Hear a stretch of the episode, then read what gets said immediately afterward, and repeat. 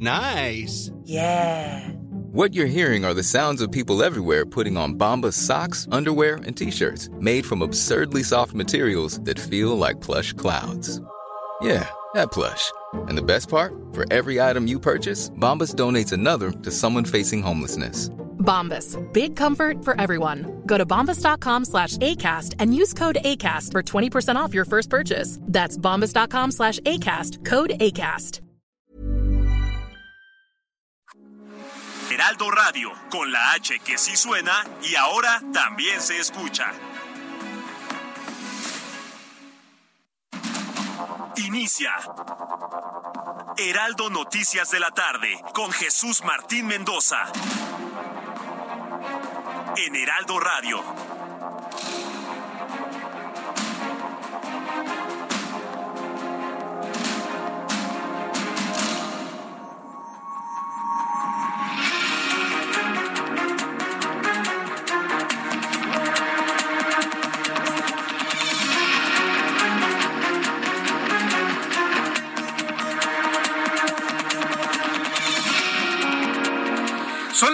Seis de la tarde en punto, hora del centro de la República Mexicana. Bienvenidos, muy buenas tardes. Iniciamos el Heraldo Radio. Hoy es lunes 27 de junio del año 2022. Me da un gran gusto el poderles saludar a través de los micrófonos del Heraldo Radio, hoy que estamos celebrando nuestro tercer aniversario al aire en la frecuencia primero, la primera frecuencia que fue la de la capital de la República en el 98.5 de FM y a partir de ese, de ese arranque, a partir de ese inicio, empezamos a estar en varias frecuencias, en muchas, cubriendo todo el territorio nacional. Así que me da un enorme gusto saludarlo a través de estos micrófonos del Heraldo Radio. Ya le platicaré lo importante y lo significativo que ha sido empezar aquí en el Heraldo Radio y la participación que este servidor quien les habla, Jesús Martín Mendoza, tuvo en el nacimiento del Heraldo Radio en, el Heraldo de México. El nacimiento del proyecto de radio en el Heraldo de México.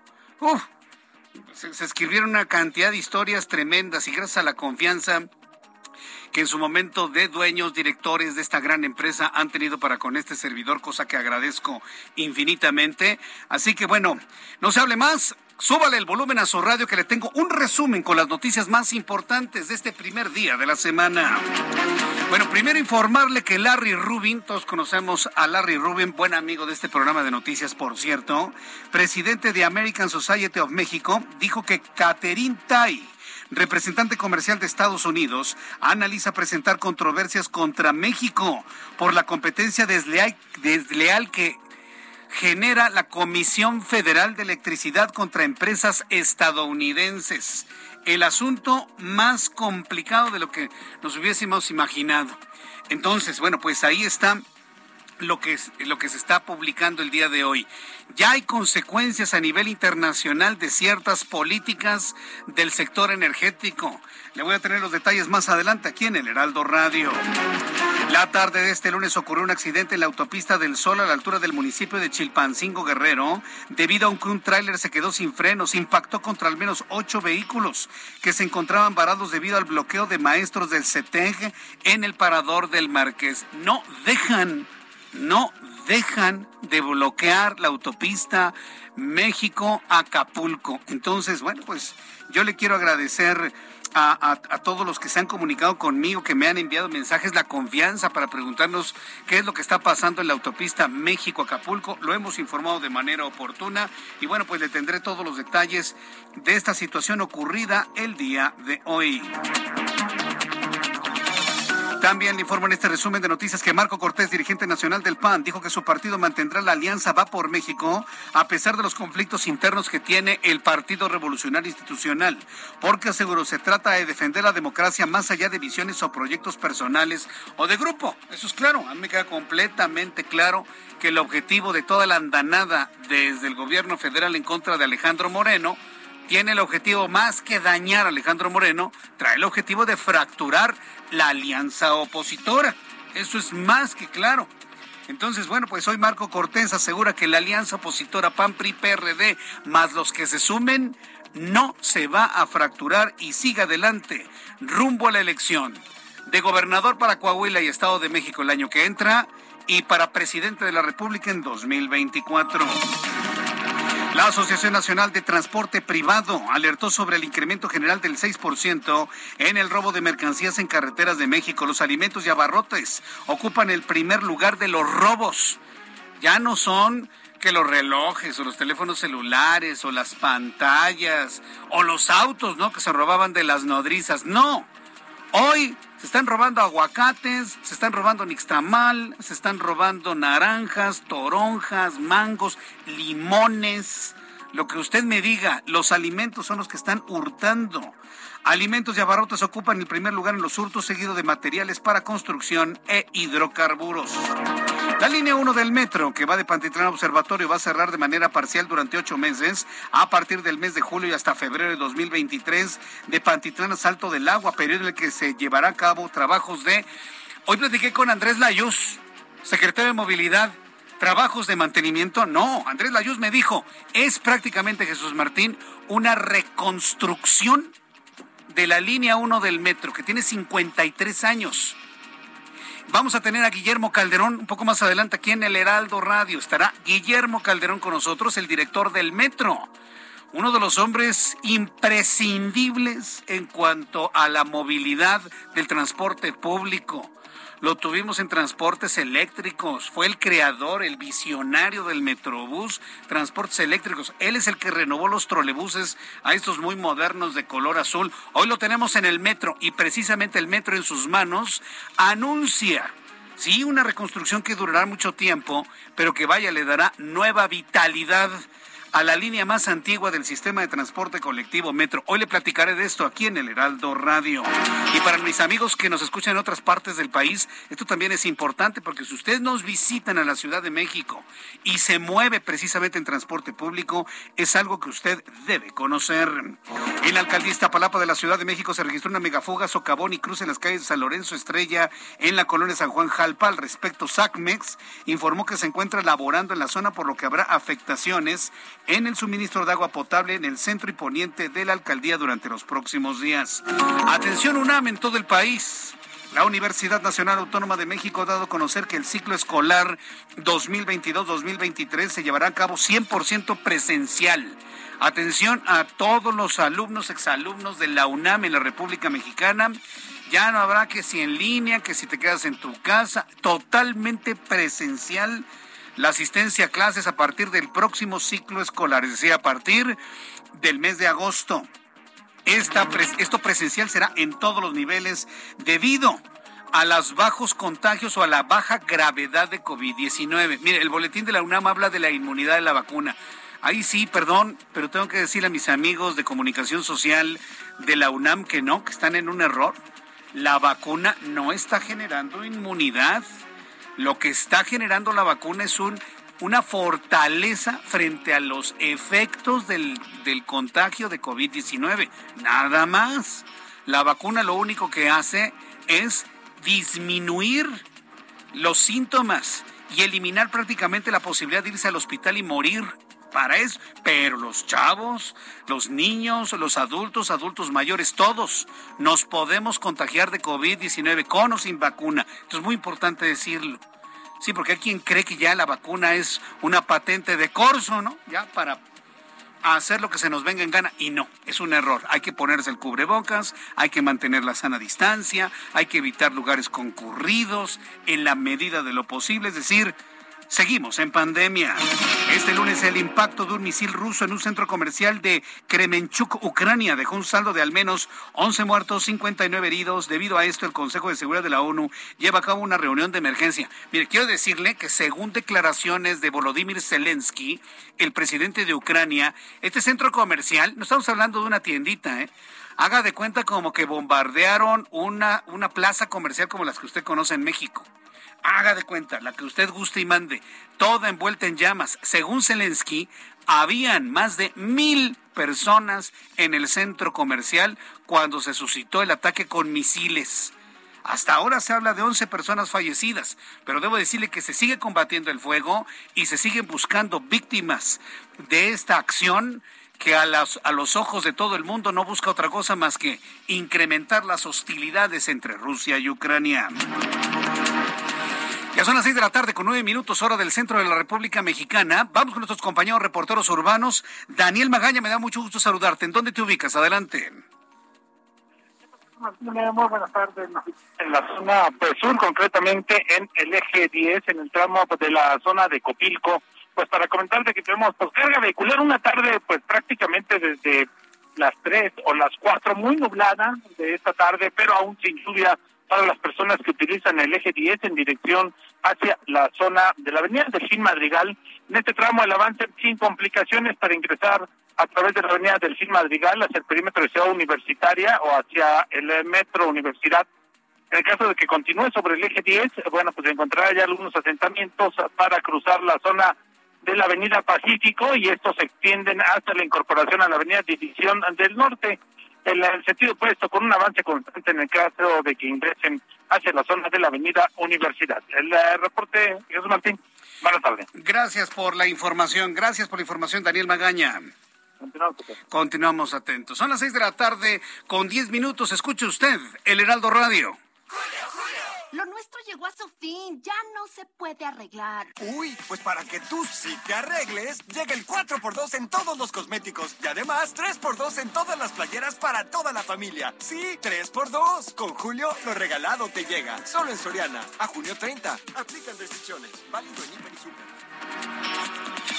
Ya son las seis de la tarde con once minutos hora del centro de la República Mexicana. En un ratito vamos con las efemérides del día de hoy y revisar un poco del pronóstico del tiempo. Antes, antes por favor, súbale el volumen a su radio. En la línea telefónica tengo comunicación en estos momentos con Clara Brugada, alcaldesa en Iztapalapa. Clara, ¿cómo le va? Bienvenida al Heraldo Radio. Muy buenas tardes. Hola, buena tarde, Jesús, aquí andamos. A ver, ¿qué, pasó con esta fuga? ¿Qué se rompió? ¿Qué es lo que sucedió? ¿Qué nos cuenta, por favor, Clara Brugada? Sí, sí, sí, es la red primaria de agua. Sí. La red que viene del Cerro de la Estrella y hubo allí un problema muy grave que se rompió esa tubería. Es una tubería que mide 1.22 centímetros, un metro con 22 centímetros de ancho y eh, traslada 2.000 litros por segundo de agua. Qué barbaridad. Me, llama la atención porque esto sucede en Iztapalapa y también en Coyoacán pasa algo similar. Pero ¿cómo, va la obra? Eh? ¿Cómo va la obra de reparación? No, bueno, eh, ya de inmediato SACMEX está atendiendo. Sin embargo, tenemos que lograr que no haya agua justamente en el socavón que se hizo para poder operar la sustitución de la red. Entonces ahorita está, justamente estuve allí hace unos minutos, eh, yo calculo que en media hora se termina de sacar todo el agua del socavón y empieza el trabajo de SACMEX para sustituir la red o la tubería, la gran tubería. Entonces no se va a descansar, ya toda la noche va a estar trabajando SACMEX y vamos a estar muy al pendiente de lo que pase. En la mañana estuve recorriendo pues los estacionamientos de las unidades habitacionales cercanas que se inundaron con ahora así de agua potable, imagínense. Entonces estuvimos apoyando, ya está resuelto por allí y eh, estamos también apoyando para que el seguro de SACMEX apoye a los carros que fueron afectados. Clara Brugada, hay una cosa que yo no logro entender. ¿Por qué Iztapalapa es una alcaldía que sufre tanto de escasez de agua, pero sin embargo aquí se está saliendo toda el agua inimaginable? ¿Cuál es el problema de distribuir el agua entonces en Iztapalapa? No, el, tema es que el tanque del Cerro de la Estrella es eh, nuestra principal fuente de abastecimiento externa, o sea, fuera de los pozos de agua eh, para todo Iztapalapa. Entonces, en el tanque del Cerro de la Estrella, eh, eh, ahí llegan las cantidades más importantes de agua y se van a través de las distintas redes primarias en la distribución de agua. Entonces, una de esas redes fue la que tuvo este problema. O sea, el problema es que se rompió esa gran tubería que hay o sea, no fue una fuga, sino el rompimiento de un, tubo muy grande, muy fuerte. Y entonces ahora lo que se va a hacer es sustituir esa tubería. Sí, entiendo. Ah, no, se puede... que eso provoca que hayamos tenido que cerrar eh, em, eh, digamos, la canalización de agua para evitar, para que se pueda trabajar. Eso significa que algunas colonias se van a quedar sin agua. Hoy no, mañana es cuando lo van a resentir. Mañana se van a quedar sin agua varias colonias que se surten del tanque del Cerro de la Estrella, pero que con esta avería tan grande que hubo, pues no les va a llegar agua. Bien, eh, eh, la pregunta va en el sentido de si van a hacer en este momento estas obras para reponer este gigantesco tubo, ¿valdría la pena, por qué no hacer derivaciones para mitigar el problema de abasto de agua en su alcaldía? ¿Valdría la pena aprovechar esas obras para hacer eso? esa es la gran red que tiene ya muchas derivaciones. Mm. Esa es la gran red de agua que abastece Iztapalapa. Entonces, digamos que esa red ya tiene muchas derivaciones para surtir agua. Aquí lo que estamos pensando es de que el día de mañana pues se sufra y ya pasado mañana entre otra vez en funcionamiento. Ah, bueno, estamos hablando de 48 horas de falta de agua nada más. Y yo, yo espero que en 48 horas lo tengamos resuelto, a menos de que haya alguna otra situación, pero estaremos informando. Yo mañana a las diez y media de la mañana voy a estar allí otra vez en el punto para darles más informes. Correcto, muy bien. Pues Clara Burgada, yo le agradezco mucho que me haya tomado la llamada telefónica para dar información de primera mano a nuestros amigos que nos escuchan en Iztapalapa, al oriente de la Ciudad de México. Muchas gracias por esta información, Clara. Jesús Martín. Que le vaya muy bien. Hasta luego. Hasta luego, que le vaya bien. Es Clara Brugada, alcaldesa en Iztapalapa. Ella personalmente está supervisando las obras que hace SACMEX, SACMEX el sistema de aguas de la Ciudad de México. Y, lo comento de esta manera porque miren, varias, hoy por ejemplo, en la alcaldía mm, Gustavo Madero, personas, ¿no? Ahí bloqueando las, las oficinas de la alcaldía Gustavo Madero porque no tienen agua. Ellos no pueden hacer nada. El agua es de SACMEX. Todo, si le falta el agua, si se le tapa el drenaje, todo eso lo ve gobierno central pero no sé por qué tenemos una idea de no tengo agua. Ay, es que la delegación. Ay, vamos a una manifestación para reclamarle a la delegación. Porque así les decimos todavía, delegaciones, finalmente, ¿no? No, no es de las delegaciones, señor, señora, no. Es del sistema de aguas de la Ciudad de México, que es un organismo del gobierno central, que depende directamente de Claudia Sheinbaum, la jefa de gobierno.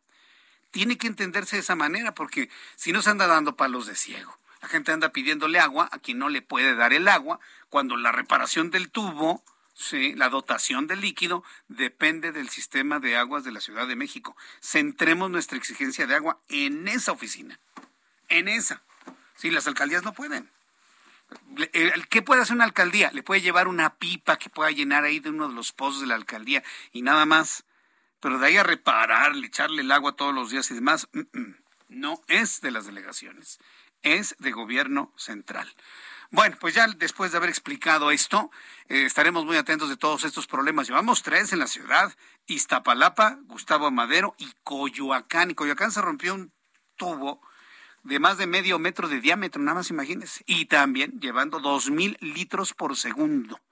Es, es impresionante el tamaño de los tubos y también de la obra, que por cierto, mire, eh, la alcaldesa Brugada dice que en 48 horas está resuelto la Iztapalapa, en Coyoacán 13 días. 13.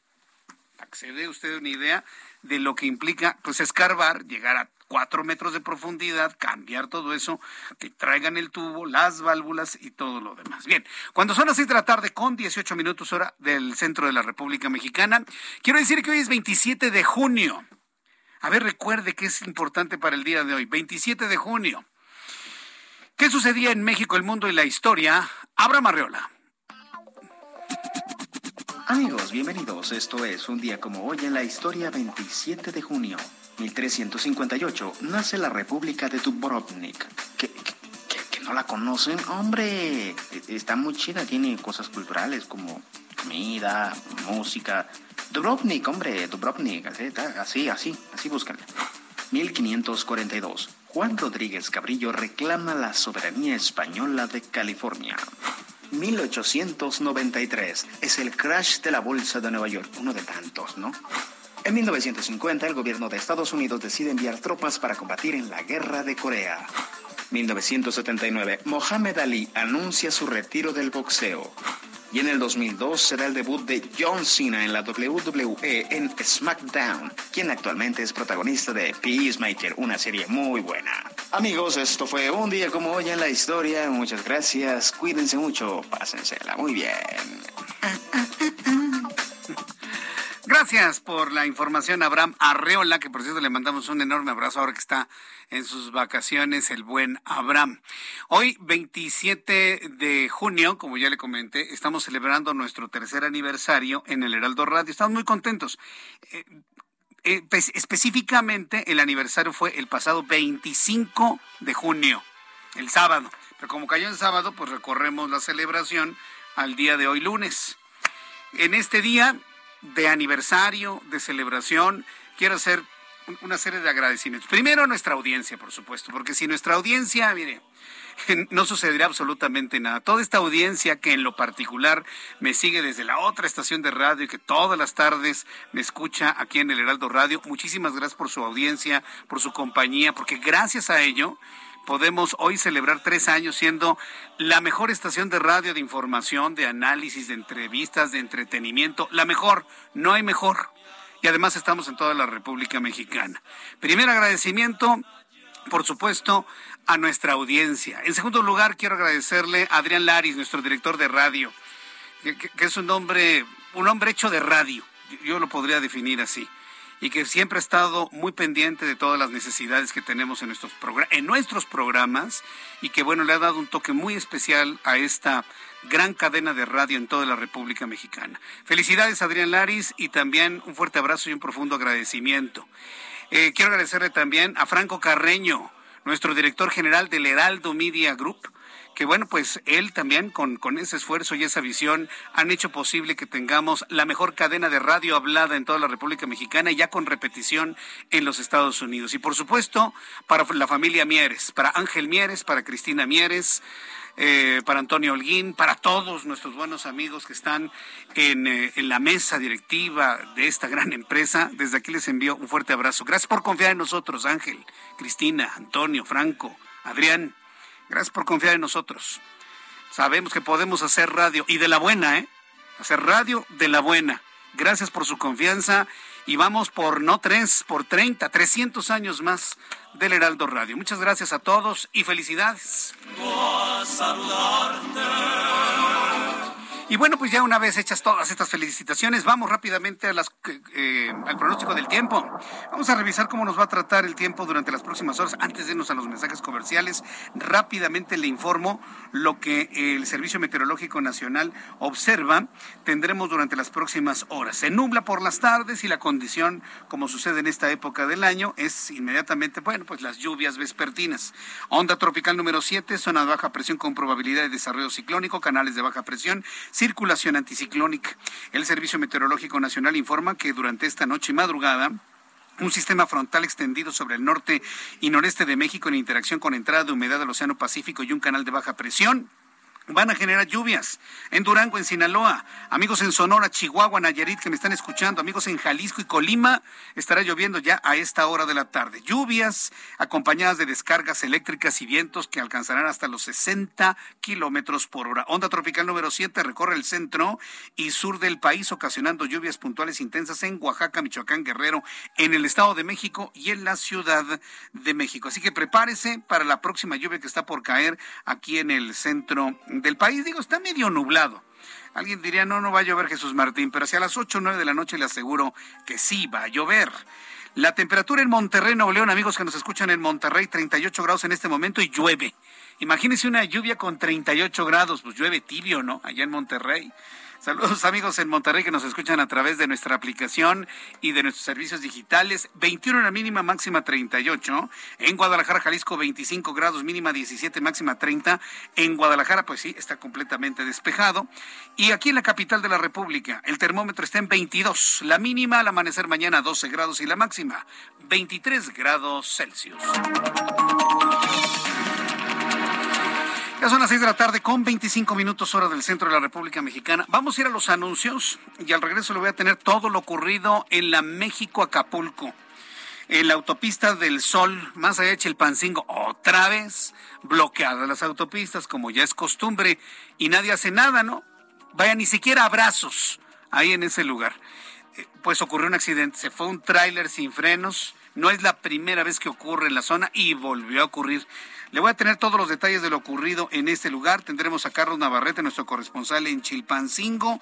Y también, bueno, pues le platicaré toda la controversia que hay ahora con la Comisión Federal de Electricidad, en donde podría haber demandas por competencia desleal. Después de los anuncios, toda esta información aquí en el Heraldo Radio. Escucha las noticias de la tarde con Jesús Martín Mendoza. Regresamos.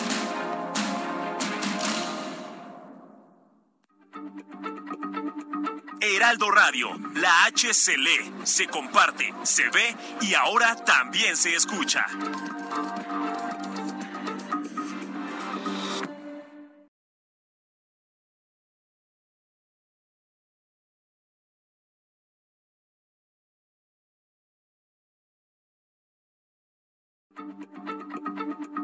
Heraldo Radio, la H se lee, se comparte, se ve y ahora también se escucha.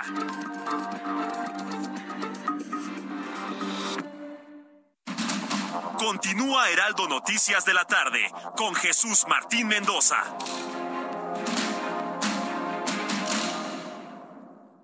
Julio, Julio. Amor, sí llego para la cena. Lo que llega para la cena y la alacena es el 3x2 en todos los aceites de oliva, vinagres, catsups y mostazas. Y además, 3x2 en saborizantes en polvo para leche. Con Julio lo regalado te llega. Solo en Soriana. A junio 30. Aplican restricciones. Son las seis de la tarde con 30 minutos hora del centro de la República Mexicana. Escucha usted el Heraldo Radio. Yo soy Jesús Martín Mendoza y le saludo con un enorme gusto a través de nuestros micrófonos del Heraldo en toda la República Mexicana. Mire, quiero informarle lo siguiente. Quiero informarle, quiero informarle lo siguiente. Es que está trabándose la transmisión a través de, de, YouTube, pero bueno, ya parece que ya se normalizó. A ver, amigos que me ven a través de YouTube, me escuchan en las plataformas del Heraldo y en las frecuencias de radio en todo el país. Rápidamente quiero informarles lo siguiente. Quiero expresar nuestro más sentido pésame y, el mío en particular a mi querido amigo Alejandro Tobar. ¿Quién se acuerda de Alejandro Tobar? En la otra estación de radio me daba deportes. Sí, Alejandro Tobar le decía, ¿a poco hay deportes, Alejandro? Pues Alejandro Tobar tuvo la pena de perder a su papá el jueves pasado.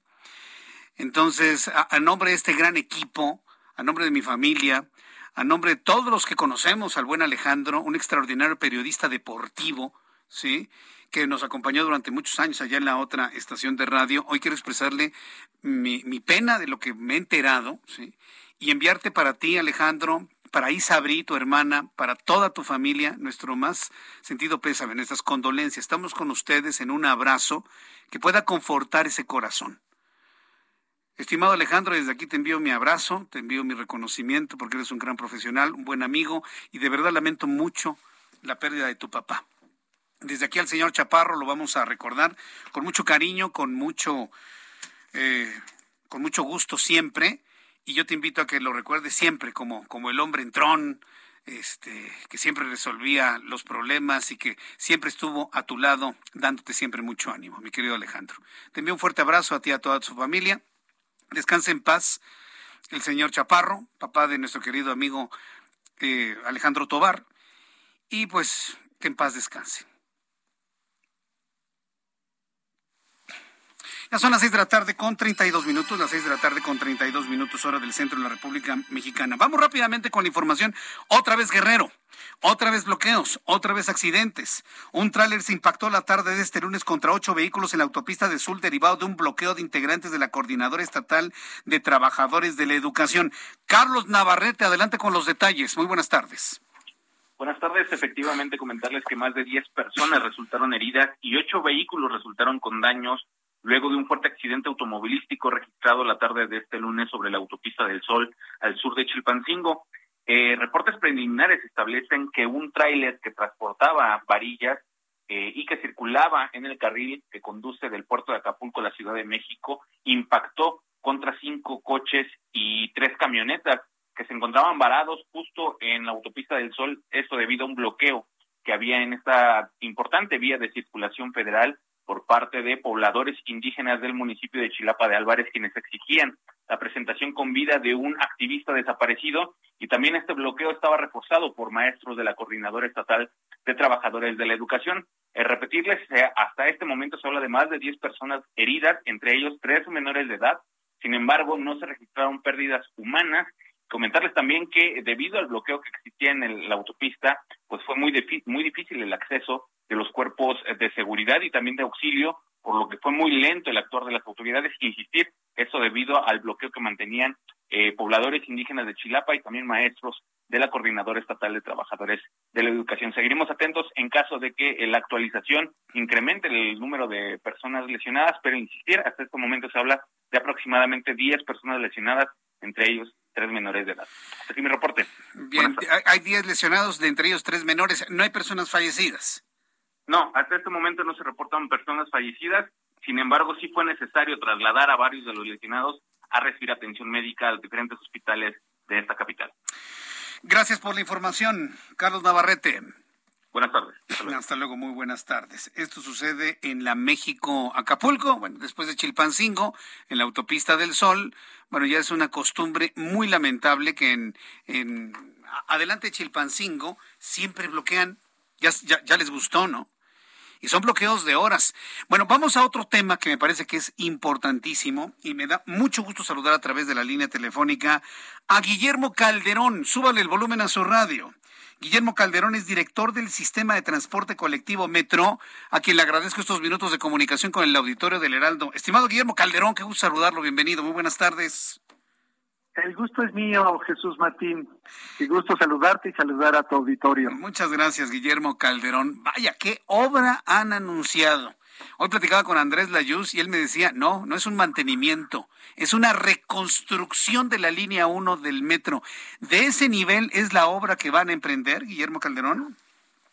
Eh, sí, así es. Eh, para comenzar por el final, decir que la obra es sacar todo lo que está al interior del túnel, es decir, vamos a quitar los rieles eh, viejos, las pistas de rodamiento, barras guías, los durmientes, el balasto, eh, después todas las charolas que soportan los cables, los cables de alimentación de energía eléctrica, baja y alta tensión, eh, telefonía, radio, videovigilancia, todo, de tal forma que se quede eh, limpia la estructura del, túnel, que afortunadamente está en muy buen estado.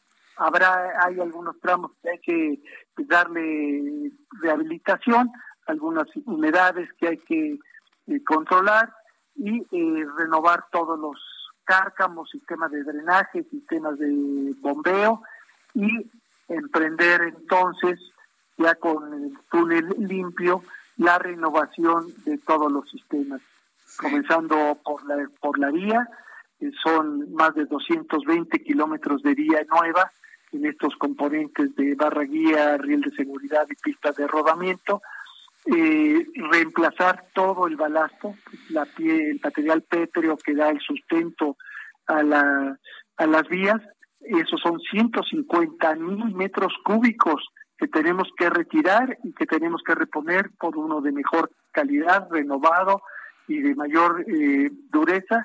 Y después tienen el acompañamiento de todos los sistemas.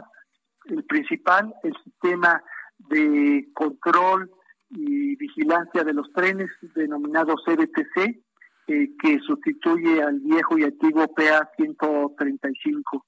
Entonces eso es eh, una de las cosas más trascendentes de esta modernización, eh, así como el acompañamiento de la adquisición de 29 trenes de alta especificación que también estarán llegando en, los próximos años. Sustitución del sistema de energía eléctrica de alta y baja tensión, el sistema de, tele, ya decía, de telefonía, voceo, eh, radio y videovigilancia.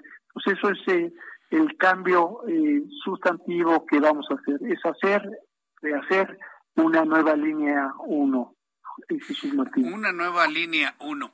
Eh, al haber iniciado este proceso, que entiendo que es por la obsolescencia de los materiales, por los años que ya lleva funcionando esta, esta línea 53 años más los dos de construcción, pues prácticamente 55, pues eso va a obligar a un proceso similar en todas las líneas, debo entenderlo, ¿no? Primero es la línea 1, la siguiente en antigüedad es la línea 2, y así nos iremos con la línea 3. Evidentemente son obras que van a trascender al sexenio de la Ciudad de México. ¿De qué manera ustedes van a amarrar que los siguientes gobiernos continúen con esta obra de tal magnitud, el renovar todo el metro, Guillermo Calderón?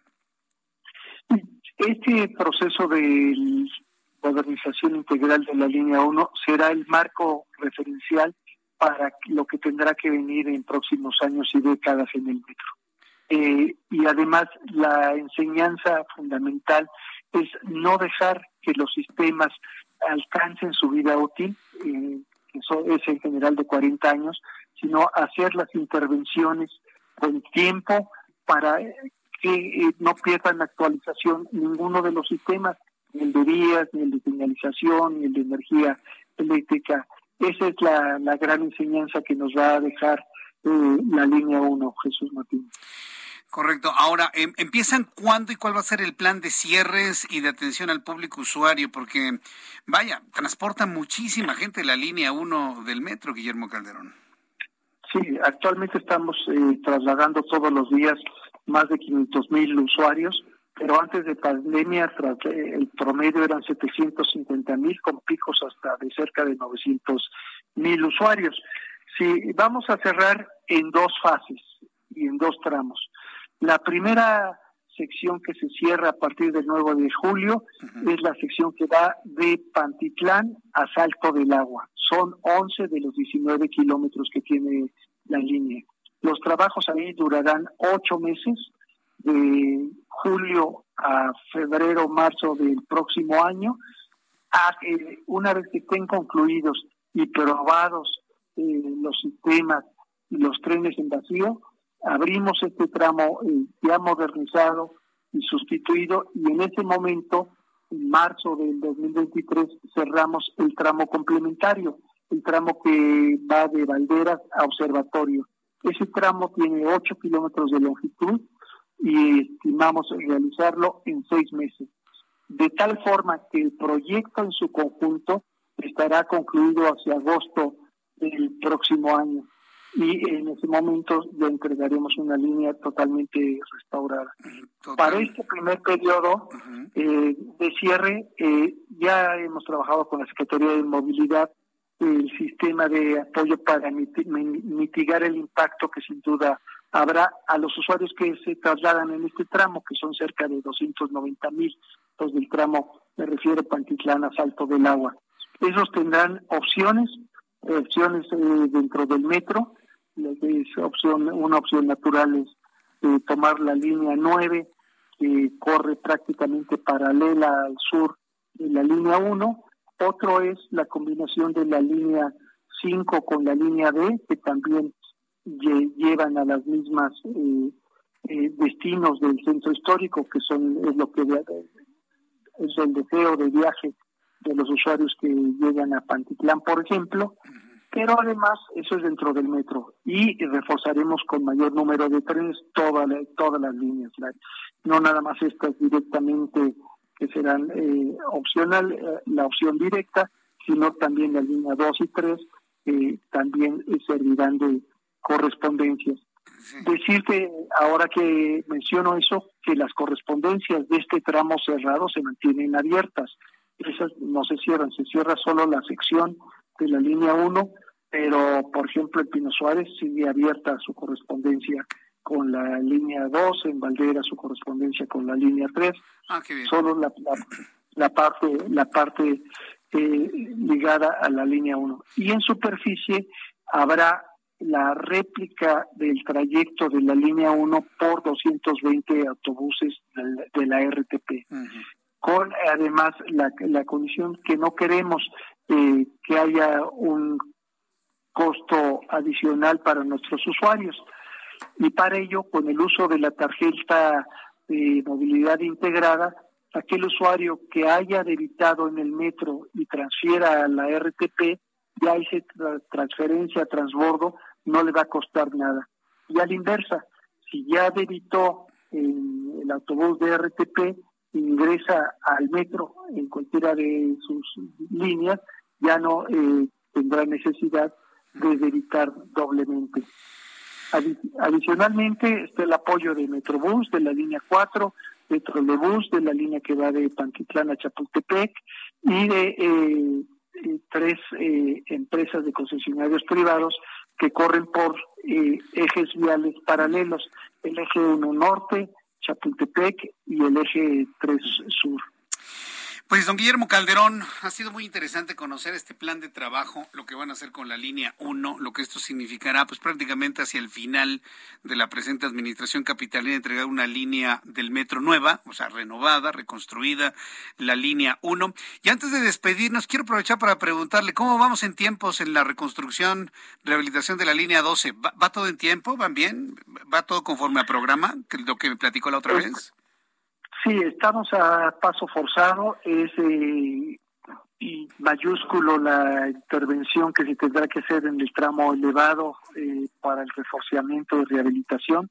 Eh, te, comentaba Jesús Martín que se van a usar más de 16 mil toneladas de acero, más de 33 mil partes diferentes.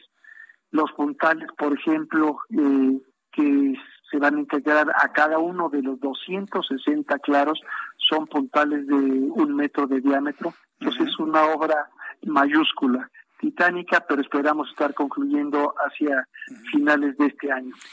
Bien, pues Guillermo Calderón, ha sido un enorme gusto platicar con usted aquí en el Heraldo Radio, que todo salga muy bien y iremos informando al público sobre este plan e iremos informando también todo lo que usted necesita aclarar al público que escuche el Heraldo Radio. Muchas gracias por toda la información, don Guillermo. Un saludo para ti para tu auditorio, Jesús Martín. Gracias, hasta pronto, que le vaya muy bien. Es Guillermo Calderón, el director del Metro. Y vaya, yo le he platicado que el director del Metro, bueno, no, se puede entender la movilidad de la Ciudad de México sin Guillermo Calderón. Él fue el, visionario quien de alguna manera este, vio la, la, la, eh, la nueva forma de cambiar rutas de microbuses por el Metrobús. Hoy el Metrobús es gracias a Guillermo Calderón. ¿Ve usted los trolebuses nuevos? Ese transporte que pensábamos, no, hombre, ya iba a, quedar en el pasado como un recuerdo de esos románticos que tiene la Ciudad de México. Ah, bueno, pues los trolebuses nuevos son idea de Guillermo Calderón. Y ahora en el metro, mire, llega con esta idea de hacer una renovación, pero de todo, completamente de todo, y yo espero que todo salga muy bien durante los próximos meses. Le diremos, le vamos a ir diciendo con toda precisión, no se vaya, no se vaya a preocupar, cuáles son las rutas que puede usted tomar de transporte público a, la ausencia de la primera parte del de la línea 1 del sistema de transporte colectivo Metro. Son las 6 de la tarde con 46 minutos. Las 6 de la tarde con 46 horas del centro de la República Mexicana. Al ratito le platico lo que va a pasar en los Estados Unidos. Ya el gobierno estadounidense va a presentar controversias contra México por modificar contratos con la Comisión Federal de Electricidad. Si alguien pensó que no iba a pasar nada, pues realmente mintió. Pero antes vamos con mi compañero Misael Zavala, reportero del Heraldo. El Partido Acción Nacional mantiene firme la alianza Va por México a pesar del torpedeo inmisericordia del cual ha sido eh, presa o ha sido blanco tanto Alejandro Moreno, líder nacional del PRI, como del partido mismo. Adelante, Misael Zavala, con las declaraciones de Marco Cortés. Te escuchamos. Jesús Martín, buenas tardes, buenas tardes al auditorio. Efectivamente, pues el líder de Acción Nacional, Marco Cortés, sostuvo que la alianza va por México, conformada por el PRI, PAN y PRD, se mantiene firme a pesar de que hay priistas que han advertido sobre malas decisiones que ha tomado el presidente nacional del PRI, Alejandro Moreno Cárdenas, en una conferencia de prensa, el líder nacional panista sostuvo que la alianza opositora va más allá de visiones personales o de grupos y por lo tanto pues seguirán construyendo con quienes representen a las instituciones y que busquen frenar eh, pues a la presidencia de, de Andrés Manuel López Obrador. Esto eh, pues lo dijo luego de la advertencia del senador del PRI, Miguel Ángel Osorio Chong, y otros priistas sobre que Alejandro Moreno Cárdenas, líder nacional priista, es incapaz de tomar decisiones. Y pues en este sentido, Marco Cortés reconoció que la fuerza del PAN no es suficiente en la Cámara de Diputados para frenar las reformas regresivas y por eso es necesario la alianza con el revolucionario institucional. Incluso Marco Cortés detalló que el PAN tiene 114 diputados, pero no son suficientes para contener alguna reforma que sea destructiva, según la es decir, pues que sí necesitan los 70 diputados federales del Partido Revolucionario Institucional, incluso también los 14 eh, diputados federales del Partido de la Revolución Democrática, pues es como eh, estos tres partidos de la Alianza Va por México han logrado tener más de 200 votos, con lo cual pues han frenado reformas e iniciativas del presidente Andrés Manuel López Obrador, como la reforma eléctrica o la también llamada denominada Ley Bartlett. En este sentido, Marco Cortés señaló que con la altura de miras y viendo el objetivo superior, es por eso que debe permanecer la Alianza Va por México, no solamente en el legislativo, sino también para las elecciones, elecciones subsecuentes. Jesús Martín, hasta aquí la información. Muchas gracias por la información, Misael Zavala. Gracias, buenas tardes. Hasta luego, muy buenas tardes. No es ningún secreto, ¿eh? absolutamente para nadie. ¿eh? el hecho de que todas las grabaciones que le están sacando y demás son el resultado de una advertencia clara, ¿no? Para Alejandro Moreno por no haber apoyado la reforma eléctrica. Lo que estamos viendo es la reacción natural, ¿sí? De quienes no resultaron beneficiados con el voto del PRI.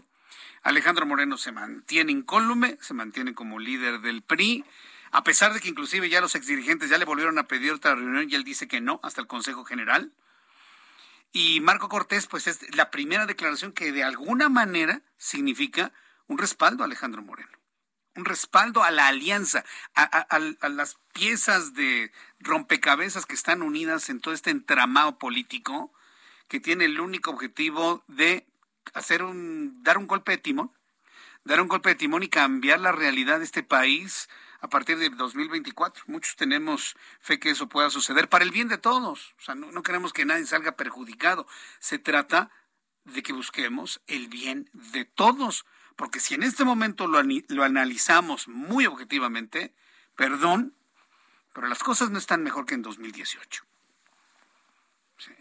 Las cosas no están. Hay quien me dice, no, pues hay comida en los supermercados. Sí, al doble de precio prácticamente que lo que teníamos en 2018. Sí, sí, sí, la pandemia y las enfermedades. Pero para eso tenemos administradores.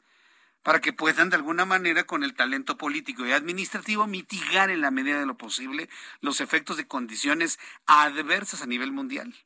Cosa que no ha ocurrido.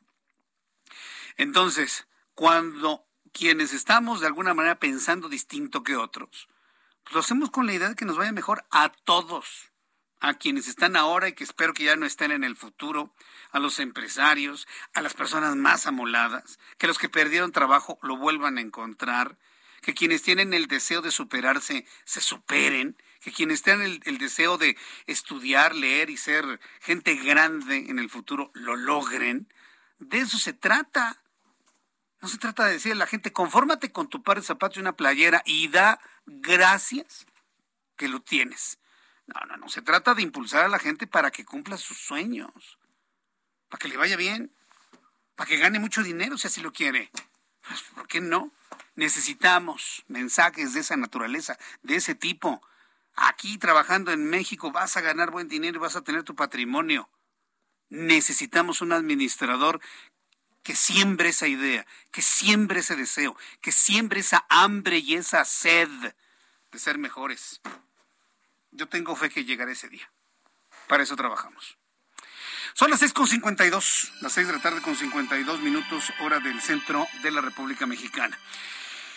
Catherine Tai es eh, la representante comercial de los Estados Unidos y analiza presentar controversias contra México por la competencia desleal que hay en la Comisión Federal de Electricidad contra empresas estadounidenses. Miren nada más lo que nos faltaba.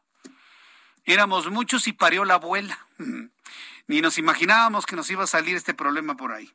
Larry Rubin, presidente de American Society of Mexico, explicó que esto es debido a que en el sector energético mexicano se han dado varias situaciones que generan preocupación a las firmas energéticas tejanas y de diversos estados de la Unión Americana, pues se cambiaron los controles ya firmados entre las compañías de Estados Unidos y la Comisión Federal de Electricidad. O sea, estamos ante claras violaciones al TEMEC. Para entenderlo, claramente. Violaciones al TEMEC, al Tratado México, Estados Unidos, Canadá, al UMSCA, al Acuerdo Comercial entre Canadá, Estados Unidos y México. Bueno, pues dicen que se cambiaron los contratos ya firmados entre las compañías de Estados Unidos CFE, donde el sector privado estadounidense ya invirtió millones de dólares, millones de dólares eh, en México. Dinero que los inversionistas no están dispuestos a perder. No, porque si alguien piensa que un millonario dice, ah, ya no me importa que se pierdan los millones, es cierto. Todos vamos a defender nuestro dinero hasta las últimas consecuencias. Y si hay empresas que ya invirtieron en México y están protegidas a la luz de un acuerdo comercial, bueno, pues se van a ir a los paneles de controversia para poderlo defender hasta las últimas consecuencias. Hasta este momento no tenemos reacción por parte de la Comisión Federal de Electricidad. Hasta el momento nada. A este anuncio no hay reacciones por parte de la CFE. 6.54. Ah, vamos a ir a los anuncios. Vamos a ir a los anuncios al regreso. Le voy a platicar eh, le voy a platicar que el Tribunal Electoral del Poder Judicial de la Federación le dio un ultimátum de tres días, 72 horas, a la Junta de Coordinación Política de San Lázaro para integrar a Movimiento Ciudadano la Comisión Permanente. Es un asunto político, pero que resulta interesante para el equilibrio de las fuerzas de decisión en la Cámara de Diputados. Regreso con esto. Números de COVID, por supuesto, le voy a tener un resumen con las noticias más importantes y le invito para que me escriba a través de Twitter, arroba Jesús Martín MX y a través de YouTube en el canal Jesús Martín MX. Escucha las noticias de la tarde con Jesús Martín Mendoza. Regresamos.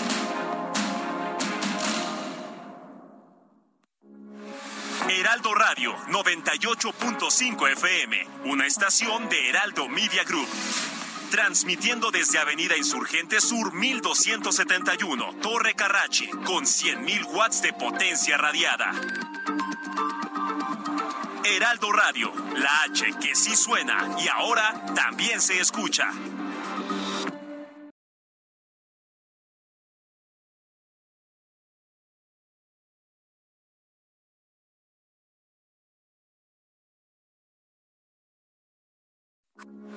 Heraldo Radio, con la H que sí suena y ahora también se escucha.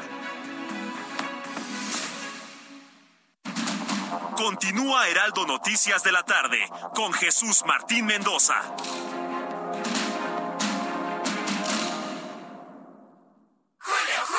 Aunque me llegó con diamantes, a mí lo que me importa es su interior. Ah, si lo tuyo es el interior, llégale al 2x1 en toda la ropa interior y pijamas para dama. Y además, 2x1 en todas las toallas del departamento de blancos. Con Julio, lo regalado te llega. Solo en Soriana. A junio 28. Aplican restricciones.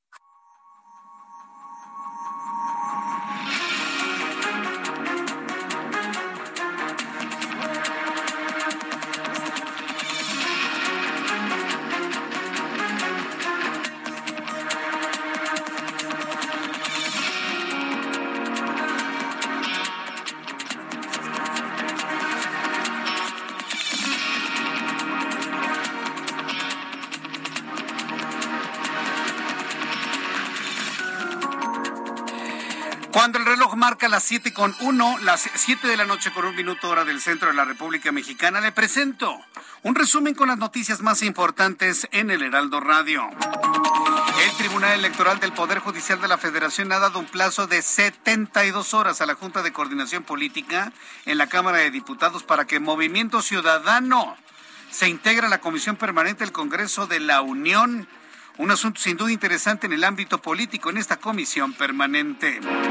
Le informo que Larry Rubin, presidente de American Society of Mexico, anunció eh, controversias eh, en el marco del Tratado de Libre Comercio contra México por la competencia desleal que hay en la Comisión Federal de Electricidad contra empresas estadounidenses que ya ofrecen sus servicios en México, que han invertido una gran cantidad de dinero en México y que, bueno, pues están en franca violación al Tratado de Libre Comercio. Denunció Larry Rubin que lo que sucede es que la CFE ha cambiado las condiciones de los contratos establecidos con anterioridad. La tarde de este lunes ocurrió un accidente en la autopista del Sol a la altura del municipio de Chilpancingo. Un tráiler se queda sin frenos, arrolla ocho, automovilistas. No hubiese pasado tanto si la caseta estuviera liberada. Otra vez la caseta tomada delante de Chilpancingo. Otra vez, ¿cuándo va a parar ese tipo de situaciones en el estado de Guerrero? ¿Cuándo van a parar? Están más preocupados por otro tipo de acciones que por mantener la seguridad en las carreteras y en las autopistas. Mire, hasta este momento se informan 10 personas lesionadas. Afortunadamente no hubo muertos en la autopista del Sol. Y hemos sido testigos de todo lo que se ha dicho sobre Alejandro Moreno durante las últimas semanas. Bueno, hoy Marco Cortés, dirigente nacional del PAN, dijo que su partido mantendrá la alianza Va por México a pesar de los conflictos internos que tiene el PRI. Contrario a todo lo que se ha informado durante los últimos días de una fractura dentro de la alianza, hoy Marco Cortés, líder del PAN, asegura, la alianza está fuerte, la alianza va para adelante e iremos al proceso electoral, juntos, unidos, para gobernadores en Coahuila y Estado de México el año que entra y para presidente de la República en 2024. Ya le platicaba de carreteras. Ya le platicaba de autopistas. Bueno, pues informarle que la Asociación Nacional de Transporte Privado alertó sobre el incremento general del 6% en el robo de mercancías en carreteras. ¿Sabe cuál es el, lo noticioso de esto? Que ya nos están robando las pantallas, ya nos están robando las computadoras, los celulares. No, hombre, ya nos están robando eso, que los refrigeradores, la línea blanca. No, no, no, no, no. El objetivo de los robos en carreteras de autopistas son los alimentos y los abarrotes. Por increíble que le parezca así, se roban camiones llenos de limones, de naranjas, de toronjas, de aguacates, de lo que usted guste y mande y de todo el abarrote que usted se imagine. Ese es el objetivo de los que están en estos momentos robando el transporte. Bueno, pues luego le siguen materiales de construcción, se roban cemento, varilla, ladrillos y también se roban hidrocarburos. En más, en este resumen, de acuerdo con el Diagnóstico Nacional sobre Tortura Sexual cometida contra mujeres detenidas, en México siete de cada diez mujeres privadas de su libertad han sufrido tortura tratos crueles o degradantes, al menos en una etapa en su proceso, y de ellas tres de cada diez refirió, refirió ser víctima de tortura sexual. De acuerdo con un informe mundial sobre drogas 2022 de la ONU, México es el único país que contiene el único país del continente americano en donde los estimulantes de tipo anfetamínico se han convertido en la principal droga causante de tratamiento. Reportan un aumento en el consumo de metanfetaminas de un 10, 218% en México.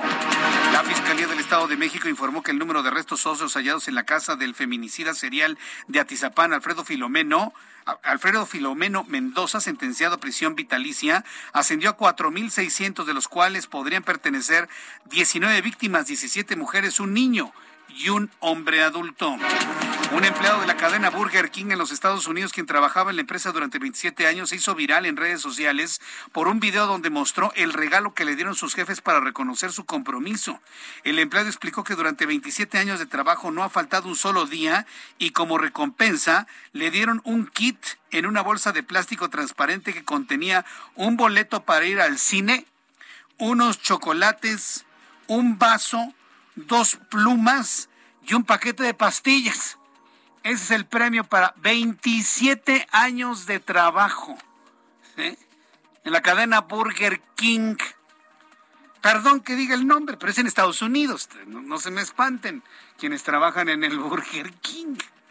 Bueno, le dieron su paquete un, un, paquete especial con una bolsa transparente y bueno, pues evidentemente ha sido todo comentado en todos los niveles lo ocurrido en esa cadena ya en los Estados Unidos. El grupo denominado por la moral en Quintana Roo anunció que buscará prohibir la exhibición de tangas en tendederos para evitar infidelidades. ¿Cómo? ¿A poco las tangas colgadas provocan infidelidad?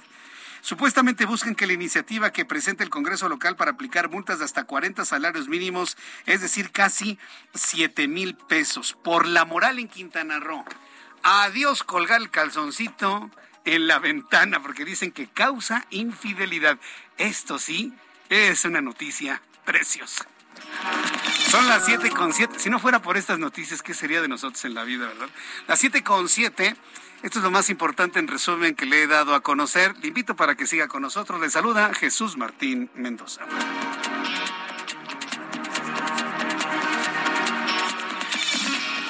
Ya son las siete con siete, las 19 horas con siete minutos, hora del centro de la República Mexicana. Vamos con nuestros compañeros reporteros urbanos, periodistas especializados en información de ciudad.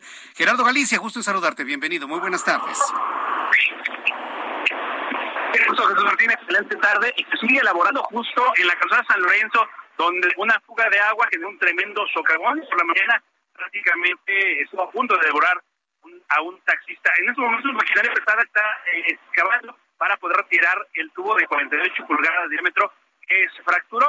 Quiero mencionar que ya tenemos la presencia de de la Ciudad de México, ya, ya trajeron el tubo de repuesto, será una maniobra que va a durar por lo menos entre dos a tres días, nos comentan trabajadores del sistema de agua de la Ciudad de México. La buena noticia que ya se abrió la circulación de la carretera. eso para nuestros amigos que transitaban en la zona y deseaban llegar a Ermita Palata o hacia la zona de la Avenida Tawar, ya se puede realizar, únicamente pueden encontrar reducciones de carriles llegando a la calle de Estrella por la mañana empezar donde está laborando, pero el sentido que actualmente corre hacia la zona de Ermita Palapa ha sido habilitado para que pueda transitar en dos sentidos. Por lo tanto, Jesús Martín, el reporte seguimos muy pendientes. Muchas gracias por la información, Gerardo. Hasta luego, que te vaya muy bien, nuestro compañero reportero urbano. De dos a tres días la reparación de este enorme tubo. Vamos con Daniel Magaña, quien nos tiene más información. Adelante de Daniel. ¿Dónde te ubicamos a esta hora de la tarde?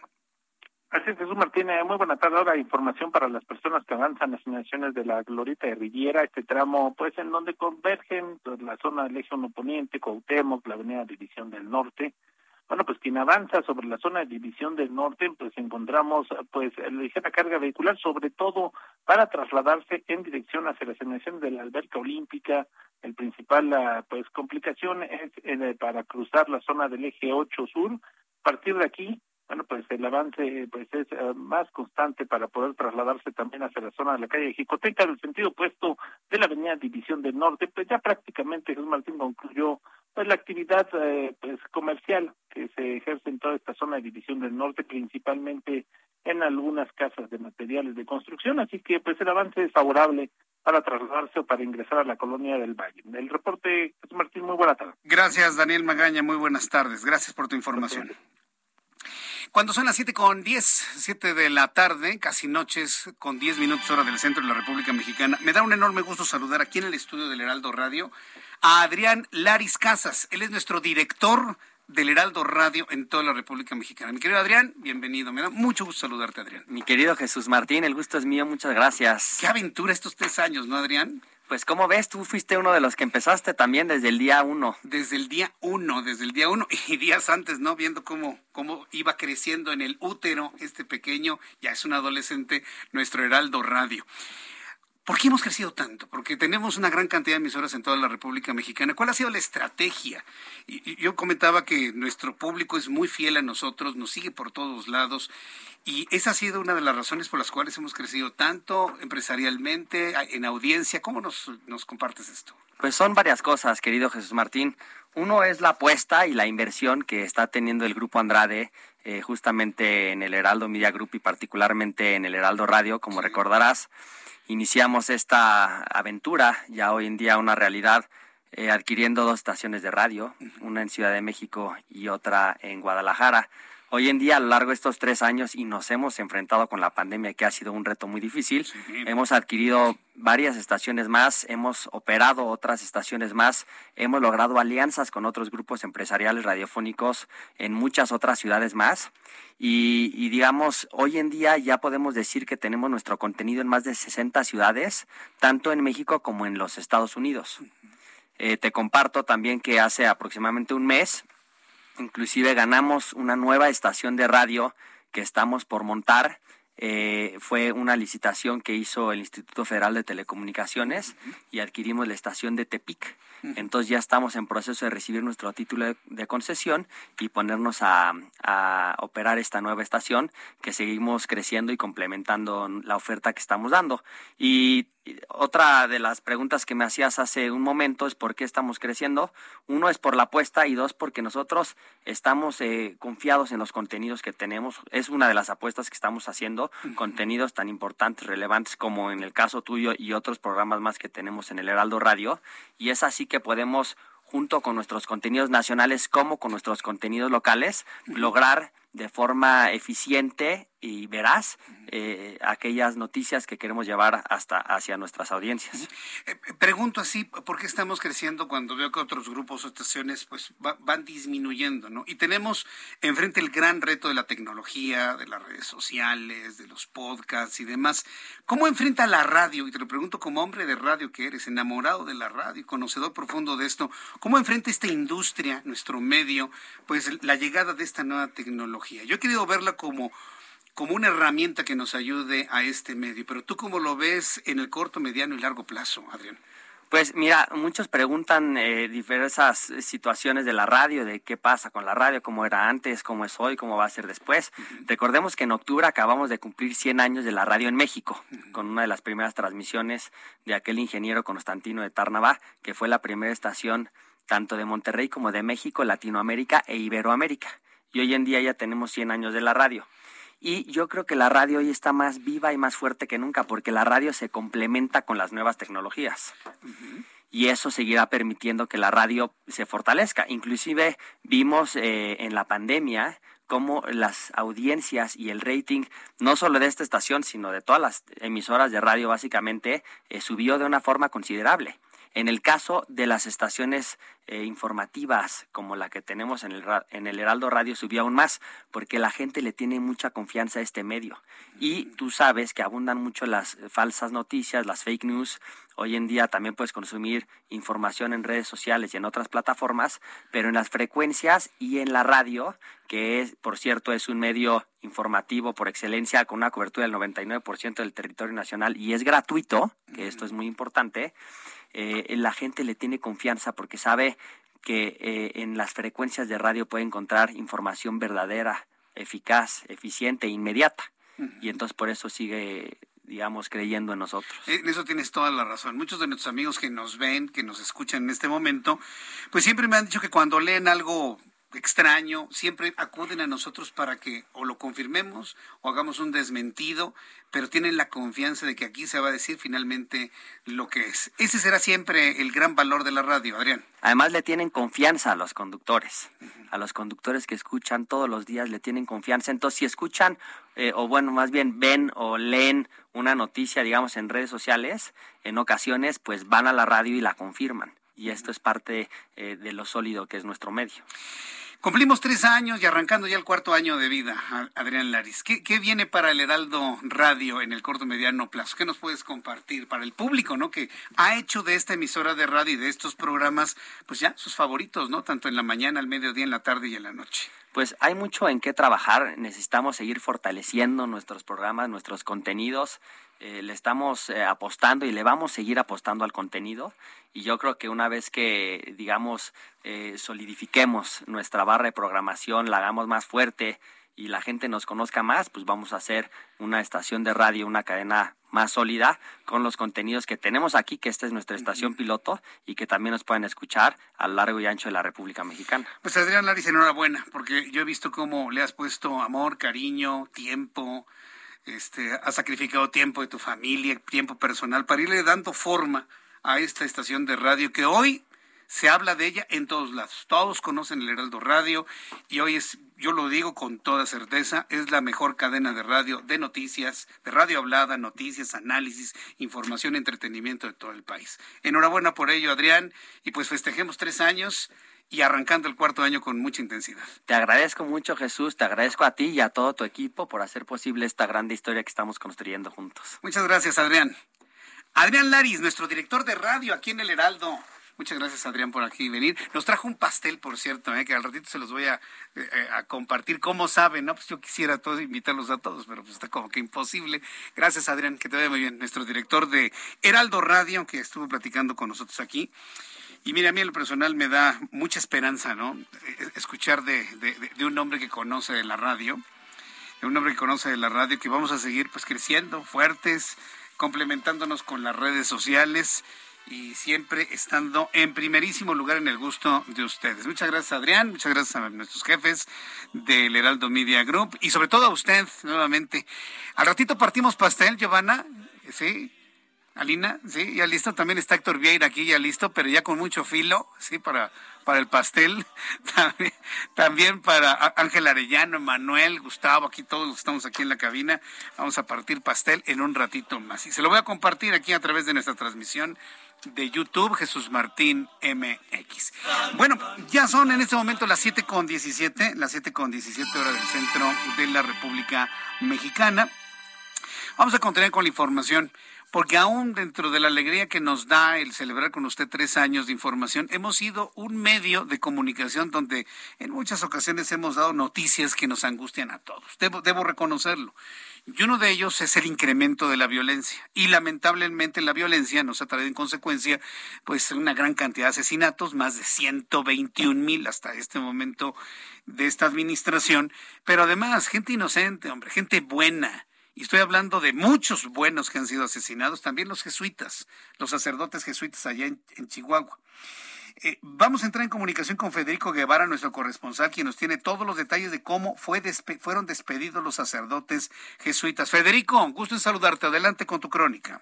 Gracias, buenas noches, buenas tardes. Finalmente, ya una semana de haber sido brutalmente asesinados los sacerdotes jesuitas Javier Campos Morales y Joaquín Mora Salazar, recibieron el día de hoy cristiana sepultura en la parroquia que les sirvió de hogar y apostolado. El tañir de las campañas, las campanas marcaron su destino final y entre cánticos, llantos y encono, entre los asistentes los restos de los sacerdotes, fueron recibidos en la parroquia Misión de San Francisco, donde predicaron por años. Sus cuerpos inertes aguardaban el momento para su descanso eterno. Los cuerpos descansarán a partir de hoy en el patio principal de la iglesia, donde actualmente descansa el sacerdote Andrés Lara, quien fue uno de los fundadores de la misión en aquella región serrana. Esta es la información y paralelamente continúa la búsqueda del actor material de los hechos, lo cual, a pesar de que hay más de 400 elementos entre Ejército, Guardia Nacional y Policía Estatal, no han logrado dar con su paradero.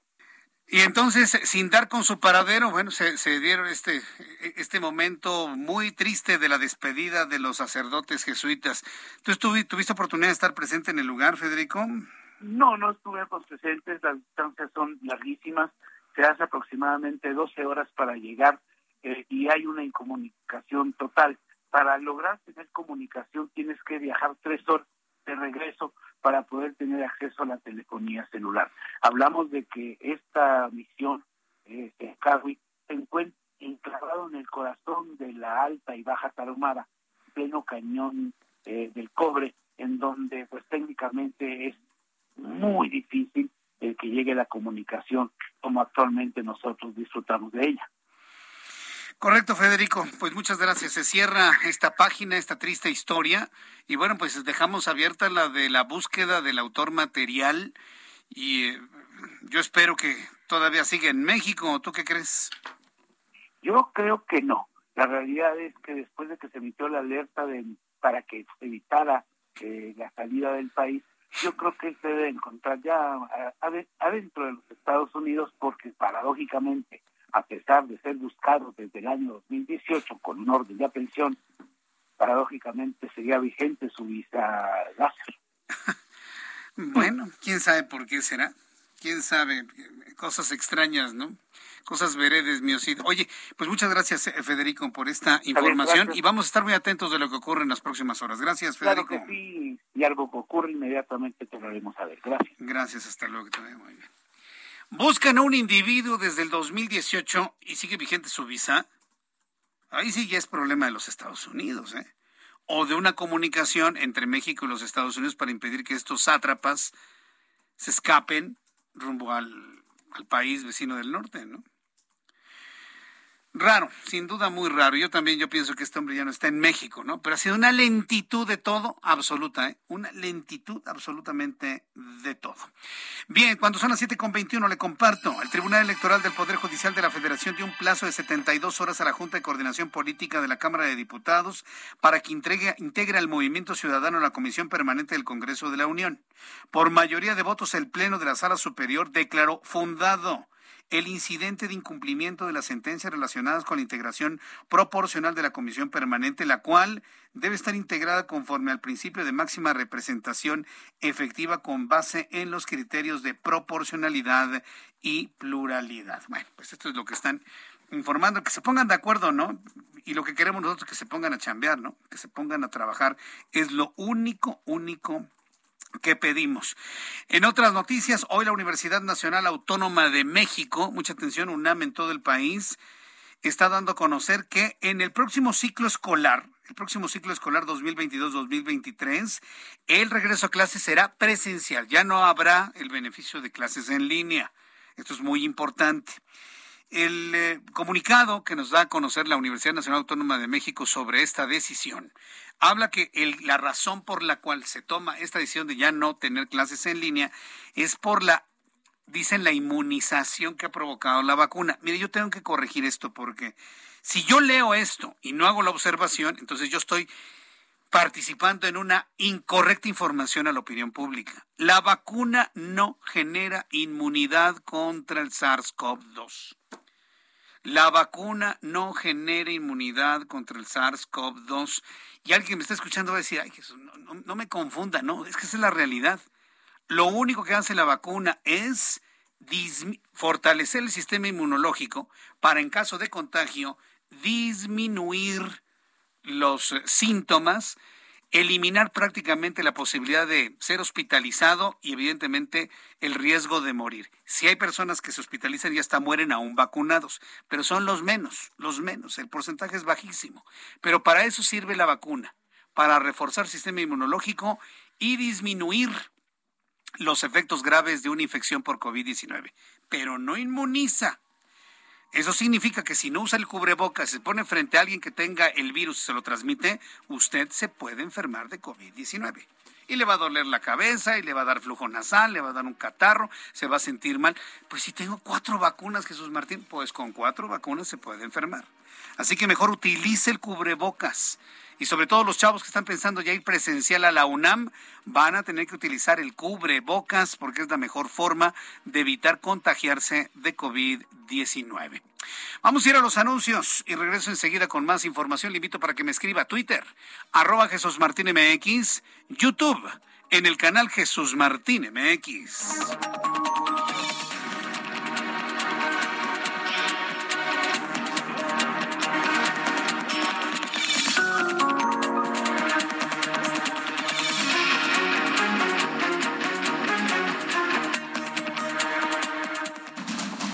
Escucha las noticias de la tarde con Jesús Martín Mendoza.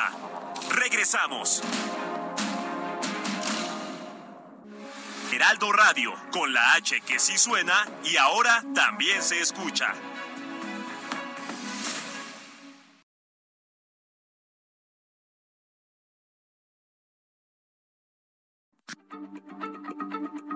Heraldo Radio, la H se lee, se comparte, se ve y ahora también se escucha.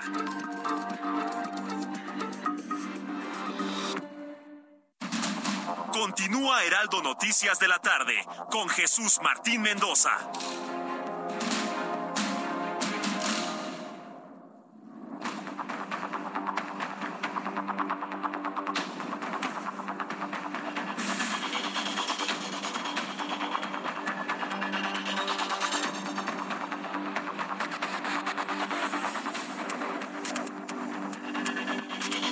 Son las 7.30, las 7.30 hora del centro de la República Mexicana.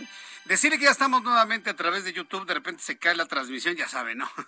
Hoy, hoy tenemos, día de problemas de transmisión de nuestra, de nuestra plataforma de YouTube.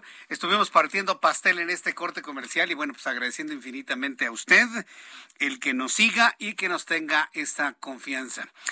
Bueno, cuando son las 7.31 vamos a la, a la información a la información de la Arquidiócesis Primada de México.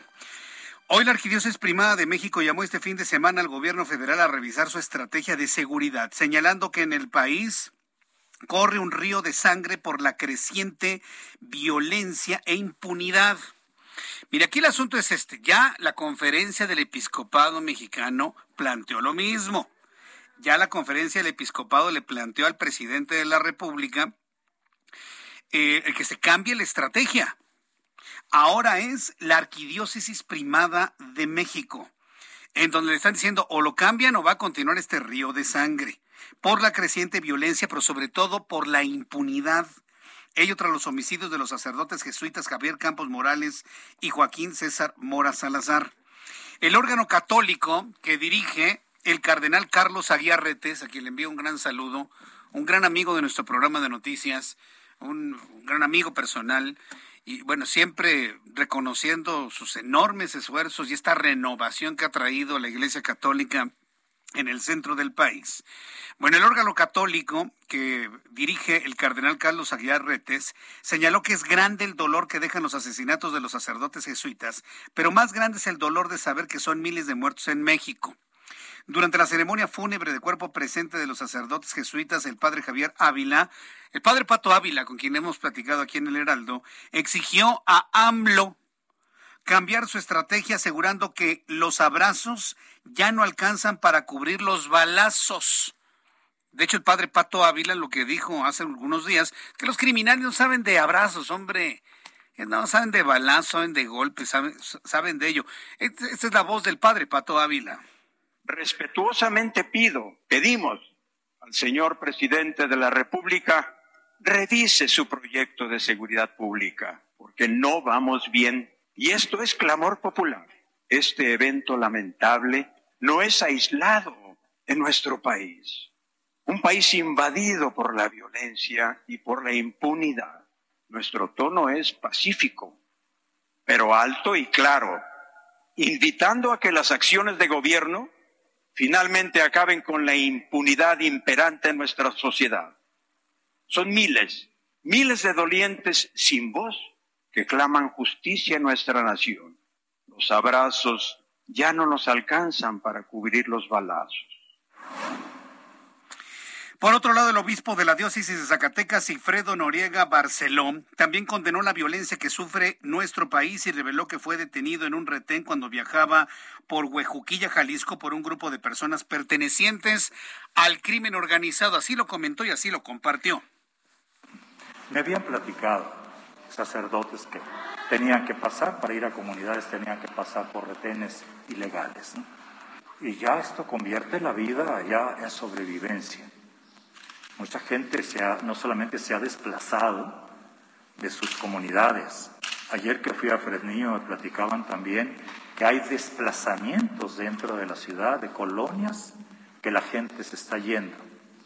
¿Por qué? Porque están secuestrados en sus casas, porque hay otro poder que cobra impuestos, que es el piso. El cobro de piso es un cobro de impuesto por alguien que no es la autoridad pues hay gente que está teniéndose que ir, aún en la misma ciudad, teniendo que ir a otros lugares más seguros. Eh, me, da tristeza por lo que está pasando y por la cerrazón. No, se, no puede haber transformación cuando no se conoce y no se acepta qué es lo que se va a transformar. La corrupción está ahí, no solamente en otros lados. La corrupción no solamente es cuestión de dinero, mal habido. La corrupción es cuestión también de muchas omisiones.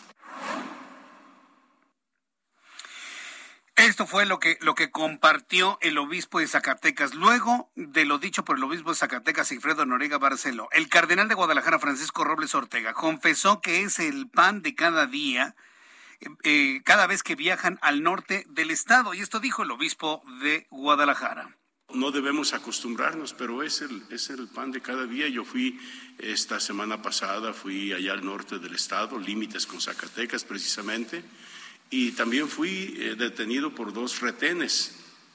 Y obvio que son retenes del, del crimen organizado y, y le exigen a uno decir de dónde viene, a dónde va. El encargado de la plaza le autoriza al sacerdote celebrar la fiesta patronal, pero tiene que reportarse con el 50% del resultado de la fiesta.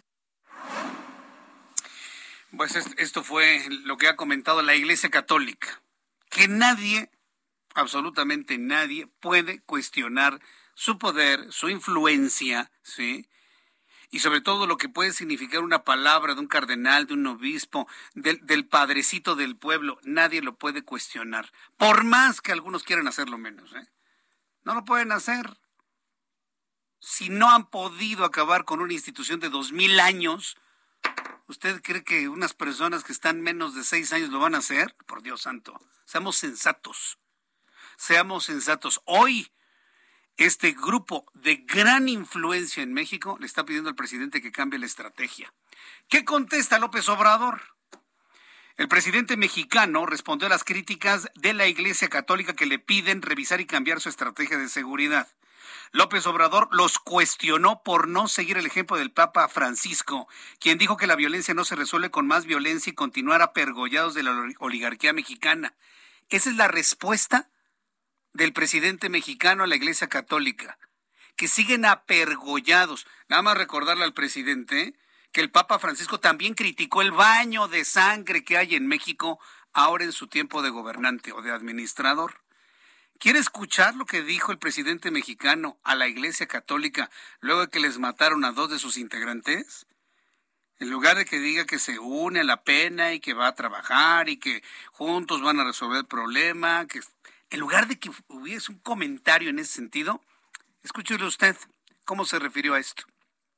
¿Cómo creció en México el número de masacres, los índices de letalidad? Cómo remataban a los heridos. Todo eso se les olvida, incluso hasta a los religiosos, con todo respeto, que no siguen el ejemplo del Papa Francisco, porque están muy apergollados por la oligarquía mexicana. ¿Qué respuesta de López Obrador? ¿Qué respuesta? Tan equivocada, tan poco sensible. Están muertos los dos sacerdotes jesuitas inocentes de todo, de todo, y le sale con que están apergollados. Ah, ¿Cómo dice el dicho que no hay mal que dure 100 años? Bueno, no hay mal que dure dos años y medio. dos años y medio es menos que 100, ¿no? No lo puedo todavía creer lo que acabo de escuchar. Cuando son las 7.39, las 7.39 horas del centro de la República Mexicana, me da mucho gusto saludar a María Elena Morera, presidenta de la organización Causa en Común. Estimada María Elena Morera, muchas gracias por tomar la llamada telefónica del Heraldo Radio. Bienvenida, ¿cómo estás? Al contrario, Jesús Martín, es un honor para mí estar con tu auditorio y contigo. Luego de lo que acabamos de escuchar. no, me parece terrible. No, no, o sea, bueno, lo que pasa es que le contestó lo mismo que le ha contestado a los niños con cáncer, a las mujeres que tienen hijos desaparecidos, a las que se quedaron sin, sin un lugar para dejar a sus hijos para ir a trabajar, a las personas que no tienen medicamentos, a los miles y miles de muertos que tenemos en este país, a todos les contestan lo mismo. No, yo no esperaría que al Papa le contestara ni a la Iglesia Católica algo diferente. Nuestro presidente tiene una falta de empatía total con el dolor del otro. Mm, es, una falta de empatía y, y debo decir algo, ¿eh? Este fenómeno de inseguridad se vivió también cuando él era jefe de gobierno, yo lo recuerdo claramente. ¿Te acuerdas, María Elena, cuando había diariamente dos, tres asaltos bancarios, dos, tres asaltos bancarios, asaltos a cuentavientes, se sumaban 200, 600, hasta 700 en un año asaltos bancarios? Y la sociedad harta de todo eso, salimos a las calles, salimos vestidos de blanco en aquel año 2004, inolvidable, María Elena. Así es, y fíjate que en esa época también, no sé si recuerdas, que se confrontó con la embajadora de España en México. Mm. Y se puso furioso porque la embajadora hizo un comentario que estaba muy preocupada por la cantidad de secuestros que se estaban dando y que habían sido secuestrados varios ciudadanos con doble nacionalidad, o sea, que tenían nacionalidad mexicana y española. Y se puso, o sea, se la puso, pues como ahora se puso a los, a los sacerdotes. La verdad es una vergüenza lo que nos sucede y efectivamente Jesús Martín, en esa época nos organizamos, yo me acuerdo que el primer día que lo hice público fue a través de un mensaje en Templo Mayor donde dijimos vamos a salir a marchar el día 27 de junio, este, todos invitados y todos unidos. Y la verdad sí simbramos a la Ciudad de México, sí simbramos al señor López Obrador y al presidente Fox. Ojalá, Jesús Martín, podamos volver a organizar, si bien podría ser no una marcha como esa, puede ser otra cosa, ¿no? aunque hay muchas formas de organizarnos. Yo no vería mal otra marcha así. Digo, en ese año apenas empezaron las redes sociales, prácticamente no existían. Hoy existen, pero aparte las condiciones no son iguales, pero pues el tiempo como que regresa a situaciones de enorme preocupación. Son peores, ¿no? Bueno, son peores porque son a nivel nacional. Yo creo que la situación es mucho peor que en esa época. Mira, hoy estaba viendo, por ejemplo, en esa época había alrededor de 450 este, ay, ¿cómo se llama? privaciones ilegales de la libertad por año. Hoy hay arriba de 2.700. No, bueno. ¿No? O sea, para que vean la magnitud, además, la manera como hoy nos matan es mucho más atroz que lo que sucedía en esa época. Hoy el crimen organizado está apoderado de muchas comunidades porque con esta estrategia, entre comillas, porque no es estrategia de abrazos, no balazos, les han abierto la puerta para que puedan hacer lo que quieran. Y cuando no matan a la gente es porque la tienen sometida y tienen sometida también eh, los recursos públicos del municipio, a la policía, a, a todo el mundo. Bueno, es más, hasta permitieron que personas ligadas al crimen organizado llegaran a ser gobernador o presidente municipal en las últimas elecciones, en, las antepenúltimas. Este, entonces, pues lo que estamos viviendo es gravísimo y ojalá si encontremos una manera de hacer, de obligar a, este gobierno a cambiar porque ya con la contestación contundente que les dio a los jesuitas que él no va a cambiar su estrategia. Y que están apergollados con la oligarquía. ¿No? El apergollado es él, porque no quiere cambiar de estrategia sabiendo, viendo lo que está sucediendo en el país. O sea, lo increíble es que nadie lo pueda hacer llegar, hacer entrar en razón. Dicen, ¿no? Porque yo no estuve ahí, pero dicen que en una de las reuniones con él hubo dos secretarios que le llevaban una propuesta de una estrategia de seguridad hace unos días que se puso como una fiera y aventó los papeles en la mesa y dijo que no había cambio. Que esa era la estrategia. Eso es lo que hace, avienta las sillas. Yo, yo sabía que las patea y las avienta y avienta las cosas. No sé. Pero fíjate que yo creo que va a tener que, que haber un cambio. Esto que sucedió con los jesuitas no es porque un sacerdote valga más que cualquier otra persona sino es por el significado de estos dos sacerdotes que dedicaron su vida a cuidar de la gente más humilde. Yo creo que ahora sí puede haber un punto de inflexión. Y, y te diría algo más, el presidente está completamente equivocado en pensar que, bueno, más bien está equivocado en su concepto de que la violencia genera más violencia. ¿No? Porque efectivamente todos podemos pensar, bueno, si tú me gritas y yo te grito más fuerte y luego tú me vuelves a gritar, pues sí vamos a, acabar a, golpes, ¿no? Entonces hay más violencia. Pero en el caso de la violencia que tenemos en México y los crímenes que se están cometiendo, primero el Estado tiene que tener control, ¿no? O sea, no hay control ni de las cárceles.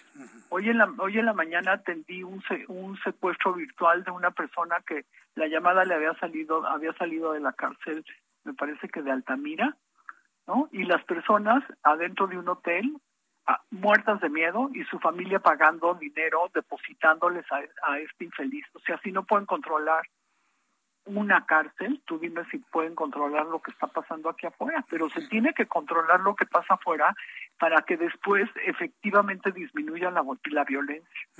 Pero cuando, lo he comentado al aire, te, lo planteo Marlena, no sé tú cómo lo veas, cuando un presidente considera que ejercer control, aplicar la justicia, hacer respetar la ley, es violencia, pues entonces ya no podemos hacer nada, porque en su concepto hacer todo eso es violencia. Y no es cierto, no es ejercer violencia, es ejercer la ley, hacer cumplir la ley. Hacer, cumplir la ley. Pues lo que pasa es que es lo que te decía, él tiene un concepto equivocado de lo que significa no ejercer violencia, porque como bien dices, no ejercer violencia no significa que la gente tenga que cumplir con la ley, que se haga responsable cuando no cumpla con la ley que no se permita la impunidad y todo esto se está permitiendo, ¿no? A mí lo que sí me parece increíble y hasta caricaturesco, te diría, pues una mala caricatura, pero sí caricaturesco, es que él siga diciendo que en México ya no hay corrupción, ya no hay impunidad, ya no hay masacres, ya no hay tortura, cuando estamos viendo, pues cualquiera sale a la calle y se da cuenta que es una mentira. Sí pero inclusive hasta los que lo apoyan saben que es una mentira y lo apoyan. Para mí ese es un fenómeno social inexplicable, María Elena. Sí, yo creo que vamos a tardar mucho en explicarnos qué nos sucedió, ¿no? Porque yo entiendo que la gente haya estado muy enojada, porque si es cierto, este es un país de privilegiados y son pocos los privilegiados, pero eso no significa que la gente no se dé cuenta que este señor no les está dando una mejor vida. Claro no, no hay medicinas, no hay mejores hospitales, como él dijo que íbamos a tener la salud como en, Dinamarca. Las, la, la inseguridad sigue igual de mal, la economía no está mejor, o sea, y de eso, pues como tú dices, hasta los que lo siguen saben que las cosas no están bien. Pero ahí están defendiéndolo, no entiendo cómo ni por qué. María Elena, no echen en saco roto lo de la marcha. A propósito de los 18 años de la Marcha Blanca, no lo echen en saco roto. ¿eh? No, al contrario, estamos repensando cómo nos podemos unir y cómo podemos mover a la gente, porque sí es verdad que hoy hay más redes sociales, pero la gente está mucho más inmovilizada. Y la hacemos aquí, la hacemos en Guadalajara, la hacemos allá en Monterrey, donde nos están escuchando. En fin, lo hacemos en las principales ciudades, en los centros turísticos. Digo, finalmente es una expresión, una libre expresión de decir, señores, tenemos que hacer algo y cambiar las cosas porque nos están matando. Urge hacer algo así, María Elena. Sí, ya estamos viendo qué es lo que vamos a hacer. Ya platicaremos más adelante. Me parece muy bien. María Elena, te envío un fuerte abrazo. Muchas gracias por estar aquí en el Heraldo Radio. Muchas gracias. Igualmente, Jesús Martín, que estés muy bien. Un abrazo. Abrazote, que te vaya muy bien. María Elena Morera, presidenta de la organización Causa en Común, hoy recordando 18 años de aquella gigantesca marcha de más de, dos, de un cuarto de millón de personas por todo Paseo de la Reforma, todos vestidos de blanco, íbamos en esa ocasión pidiendo más seguridad en la Ciudad de México. Le estoy hablando de hace casi dos décadas. Siete con cuarenta y nueve. Toda la información de economía y finanzas hoy aquí en el estudio Héctor Vieira, qué gusto saludarte, Héctor. Mi querido Jesús Martín, muy buenas noches, amigos del auditorio. Pues es un gusto acompañarte como parte de esa celebración de tres años, los primeros del Heraldo Radio. Sí, me da un enorme gusto compartir contigo. Economía y finanzas, adelante, arráncate como siempre lo haces. Claro que sí, mi querido Jesús Martín, para informarles que la Bolsa Mexicana de Valores inició la semana con un avance del 1.16% al sumar este lunes 553.33 puntos, con lo que el índice de precios y cotizaciones, su principal indicador, se ubicó en 40 48.294.80 unidades en una jornada con ganancias para 28 de las 35 principales emisoras. También en Estados Unidos, Wall Street cerró con pérdidas generalizadas porque el Dow Jones retrocedió 62.42 puntos para quedarse en 31.438.26 unidades. Por su parte, el Standard Poor's cedió 11.63 puntos, con lo que se ubicó en 3.900.11 unidades, mientras que el Nasdaq restó 83.07 puntos, que lo dejó en 11.524.55 unidades. El en el mercado cambiario, el peso mexicano se apreció 0.26% frente al dólar estadounidense, al cotizarse en 19 pesos con 55 centavos a la compra y en 19 pesos con 92 centavos a la venta en ventanilla. El euro, por su parte, se cotizó en 20 pesos con 74 centavos a la compra y 21 pesos con 8 centavos a la venta. En materia de criptomonedas, el Bitcoin tuvo una caída en su valor del 0.91%, con lo que cerró este lunes en 20.805.90 dólares por unidad, equivalente a 414.551 pesos mexicanos con 32 centavos. El Instituto Nacional de Estadística y Geografía anunció que de enero a mayo de este año, la balanza comercial de mercancías en México presentó un déficit de 8.987 millones de dólares, lo que representa su mayor nivel desde que comenzó este registro en 1991 y con lo que llegó a 14 meses consecutivos de resultados deficitarios. Por otra parte, el propio INEGI informó que en mayo las exportaciones tuvieron un crecimiento mensual del 0.91%, mientras que a tasa anual crecieron 22.4%. Esto es su mayor avance desde febrero pasado, cuando tuvieron un alza del 27.7%. Es la información que te tengo hasta el momento en materia de finanzas, Jesús Martín. Un gusto acompañarte. Muchas gracias, Héctor Vieira. Hoy en vivo, aquí en la cabina del Heraldo Radio. Gracias. Felicidades por esos tres años, Héctor. Gracias. Que te vaya muy bien. 7 con 51. Vamos con mi compañero Roberto San Germán con toda la información deportiva. Hoy está bien contento porque mi maquinita, bueno, está en boca de todos, mi querido Roberto. Bienvenido, ¿cómo estás?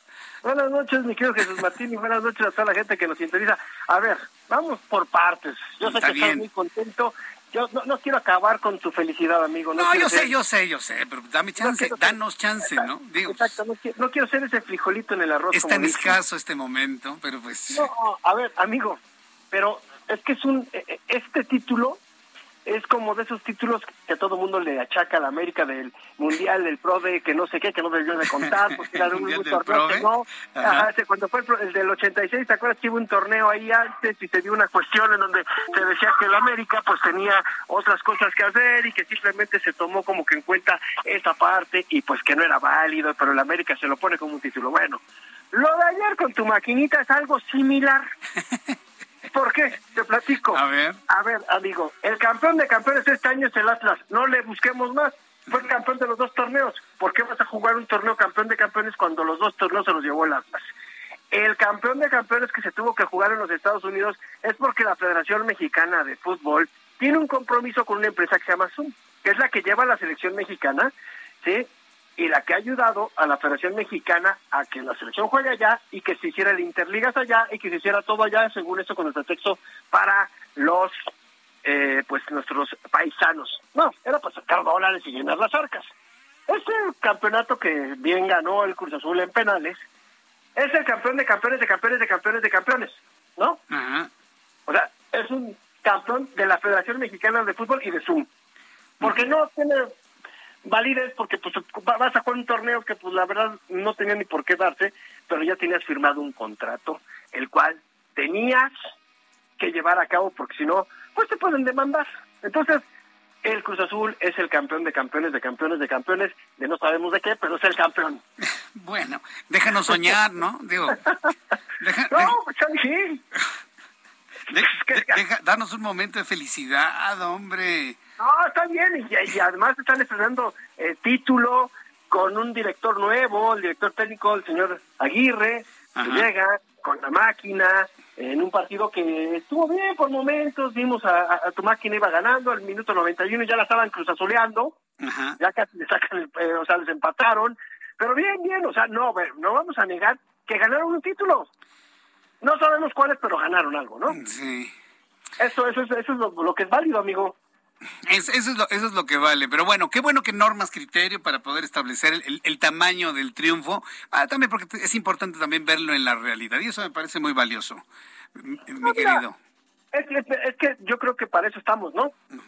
Para mentiras, pues cualquiera. Pero pues hay que decir las cosas como son. Y la realidad bien. es que es un torneo que es así, pero bueno. Mi querido Roberto, muchas gracias por la información. Nos escuchamos el día de mañana. Gracias. Claro que sí, cuídate mucho. Buena Gracias, hasta luego, que te vaya muy bien. Bueno, mañana le platico que hay una enorme tragedia en San Antonio, Texas. Encontraron eh, migrantes muertos. Con esto me despido. Hasta mañana. Muy buenas noches. Esto fue Heraldo Noticias de la tarde con Jesús Martín Mendoza.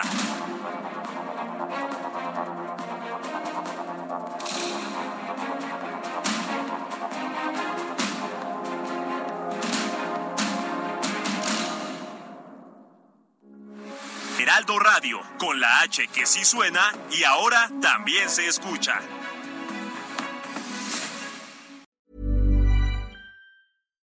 When you make decisions for your company, you look for the no brainers. And if you have a lot of mailing to do, stamps.com is the ultimate no brainer. It streamlines your processes to make your business more efficient, which makes you less busy. Mail checks, invoices, legal documents, and everything you need to keep your business running with Stamps.com.